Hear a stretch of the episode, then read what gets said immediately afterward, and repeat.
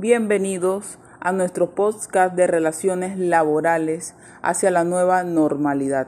En el día de hoy compartiremos la importancia de la OIT, Organismo Internacional del Trabajo, Constitución de Panamá, Código de Trabajo, riesgos profesionales y por último navegaremos la página del Mitradel, Ministerio de Trabajo y Desarrollo Laboral.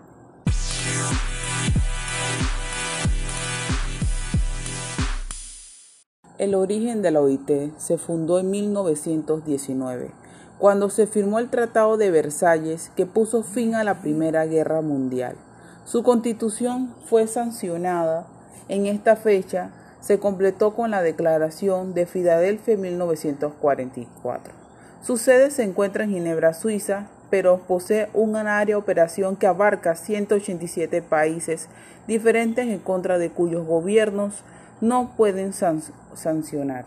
La estructura de la OIT se rige por un gobierno tripartito que componen representantes de los gobiernos, sindicatos, trabajadores y las asociaciones de empleadores o patronos de manera que todas las partes afectadas en las relaciones de trabajo se encuentran allí representadas.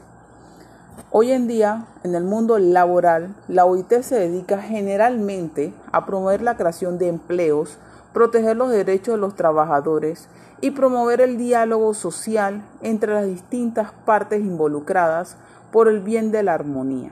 En este sentido se centran cuatro ejes principales, principios y derechos del trabajador, la defensa de los derechos adquiridos, persecución de formas ilegales de trabajo como la explotación infantil o esclavitud, generación de empleo, el fomento del crecimiento en materia laboral y de acuerdos que resulten benéficos tanto para el trabajador puntualmente como para el empresario. Protección social, la defensa de los trabajadores a nivel de salud, cobertura, seguros, riesgos laborales. Diálogo social, mantener la paz entre las diversas partes involucradas e impedir que unas se aprovechen de las debilidades o los esfuerzos de otras. ¿Cuál es el objetivo hoy en día de la OIT? Es responder a las necesidades de los hombres y mujeres trabajadores al reunir gobiernos, empleadores, trabajadores para establecer normas de trabajo, desarrollar políticas y concebir programas la estructura de la OIT en la cual trabajadores y empleadores tienen el mismo derecho y voto que los gobiernos en sus deliberaciones en nuestro diálogo social en acción. De esta manera se garantiza que las opiniones interlocutores sociales puedan fielmente reflejadas en las normas laborales, políticas y programas de la OIT. Hoy en día la Constitución Política de la República de Panamá cuenta con un sistema de justicia más efectivo que resuelva los conflictos penales que surgen entre los ciudadanos y se hace necesario asegurar el respeto de los derechos, garantías de todos los intervinientes en el proceso penal. En la República de Panamá hemos tenido cuatro constituciones. En 1904, de corte estrictamente individualista. 1941, constituyéndose en la primera constitución social panameña, 1946 que elimina los preceptos que privaban la nacionalidad por su condición de raza a ciertos nacionales, y la de 1972 constituyéndose de manera expresa en un sistema militar de gobierno. Esta última fue modificada por los actos reformatorios del 78 que establecían la elección popular directamente del presidente vicepresidente. Podemos decir que la Constitución Política de la República de Panamá señala que es debe fundamental del Estado garantizar que la población viva en un ambiente sano y libre de contaminación, en donde el aire, el agua y los alimentos satisfagan los requerimientos del desarrollo adecuado de la vida humana. El Código de Trabajo de Panamá. Más de alguna vez hemos estado frente a un contrato de trabajo, pero ¿qué sabemos sobre él? Tal vez muchos ya conozcan la respuesta, pero para aquellos que no lo saben, dedicamos esta exhortación, partiendo diciendo que dentro de un contrato laboral existen normas implícitas y explícitas, es decir, al leerlo hay cosas que no aparecen pero que se dan por entendido. Un contrato está regido por el Código de Trabajo que consta de varios libros, títulos, capítulos, Para el efecto de los contratos individuales, se utiliza el primer libro donde se explican las definiciones, normas y formas para realizarlo. Podemos decir de importancia que el Código de Trabajo de Panamá cuenta con 1067 artículos. Es lógico que estas personas no están obligadas o las personas a leer cada uno de ellos. Sin embargo, sí es de importancia que tengan al menos una idea de sus partes y los mandatos que ahí se reglamentan.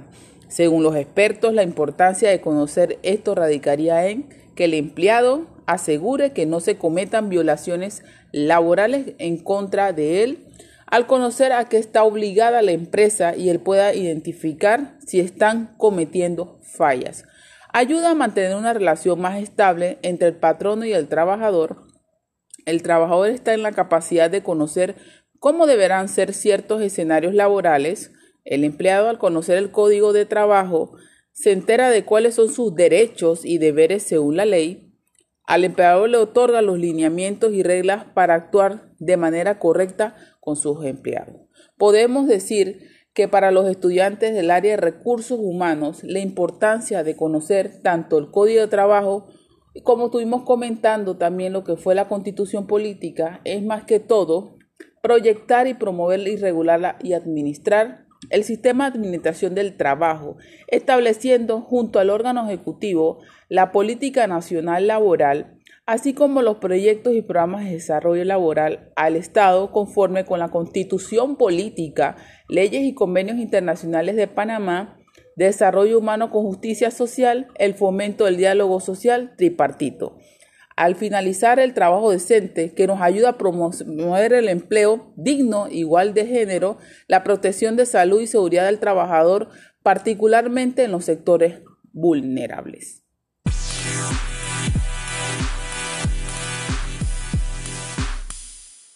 Dentro de una empresa, las relaciones laborales se extinguen.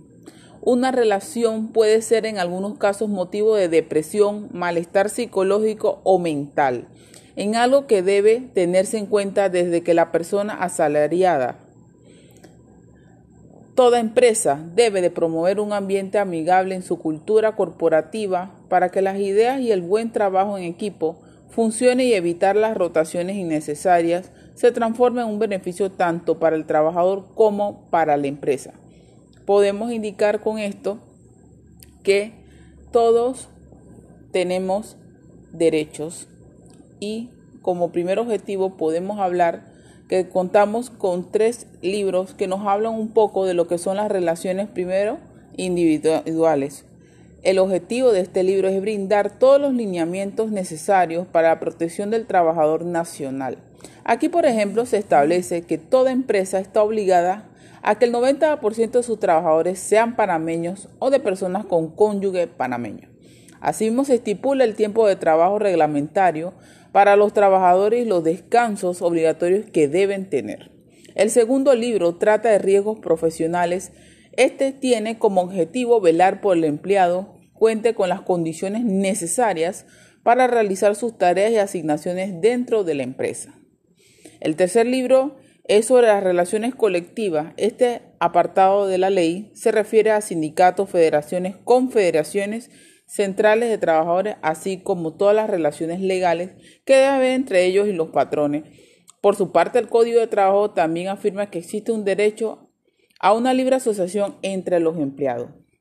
Podemos decir como tema actual, aprobaron en primer debate, el proyecto de ley que prorroga la suspensión de contratos. La Comisión del Trabajo, Salud y Desarrollo Social de la Asamblea Nacional aprobó este jueves 11 de febrero en primer debate Ley 542 que establece las medidas temporales para preservar el empleo, normalizar las relaciones de trabajo, próloga la suspensión de contratos debido a la pandemia. El documento establece medidas temporales y la mayor parte de sus disposiciones regirán hasta el 31 de diciembre del 2021. Recientemente podemos decir que la ministra de Trabajo Doris Zapata explicó que con este proyecto se rescatan algunos elementos oportunos ya extintos en la ley 157 del 2020 como la regulación de la terminación del trabajo por mutuo acuerdo y la cancelación total de las prestaciones a las que tiene derecho el trabajador cuando la terminación laboral ocurra dentro de los tres meses siguientes al reintegro de la suspensión. El proyecto también establece como retorno prioritario en el primer mes de reintegro a todos los trabajadores que estén de fuero sindical, maternidad, personas con discapacidad igualmente de preferencia para el reintegro gradual a los trabajadores que tengan más tiempo de estar suspendidos.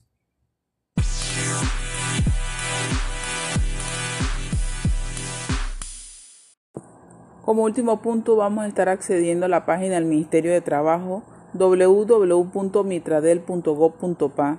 En la misma podrá encontrar el protocolo para preservar la higiene y la salud en el ambiente laboral para la prevención ante el COVID-19, con preguntas y respuestas descargables acerca de lo que es el protocolo de prevención.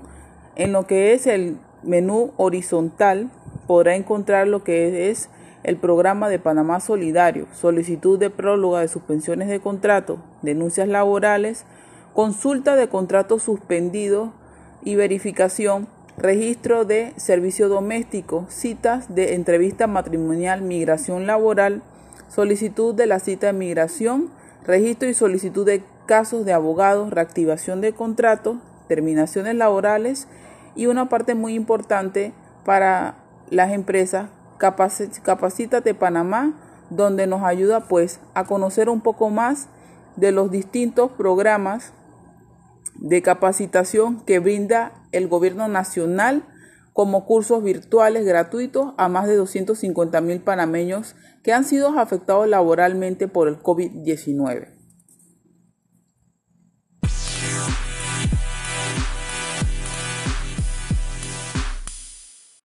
Se prevé que para este año 2021 las relaciones laborales se irán transformándose.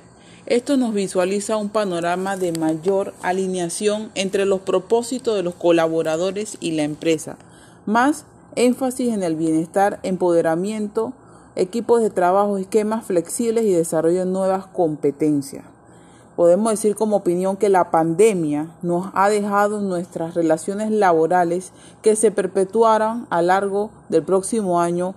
Por un lado, que nuestras organizaciones deberán enfocarse en mantener un vínculo más cercano con sus colaboradores, garantizando la seguridad de quienes se mantienen en un centro de trabajo y el apoyo para quienes laboran de forma remota.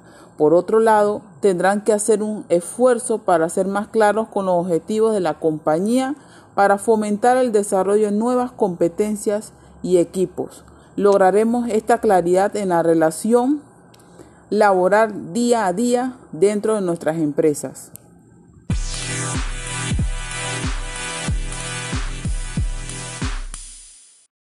Muchas gracias por habernos acompañado en el día de hoy en un capítulo más de relaciones laborales hacia la nueva normalidad.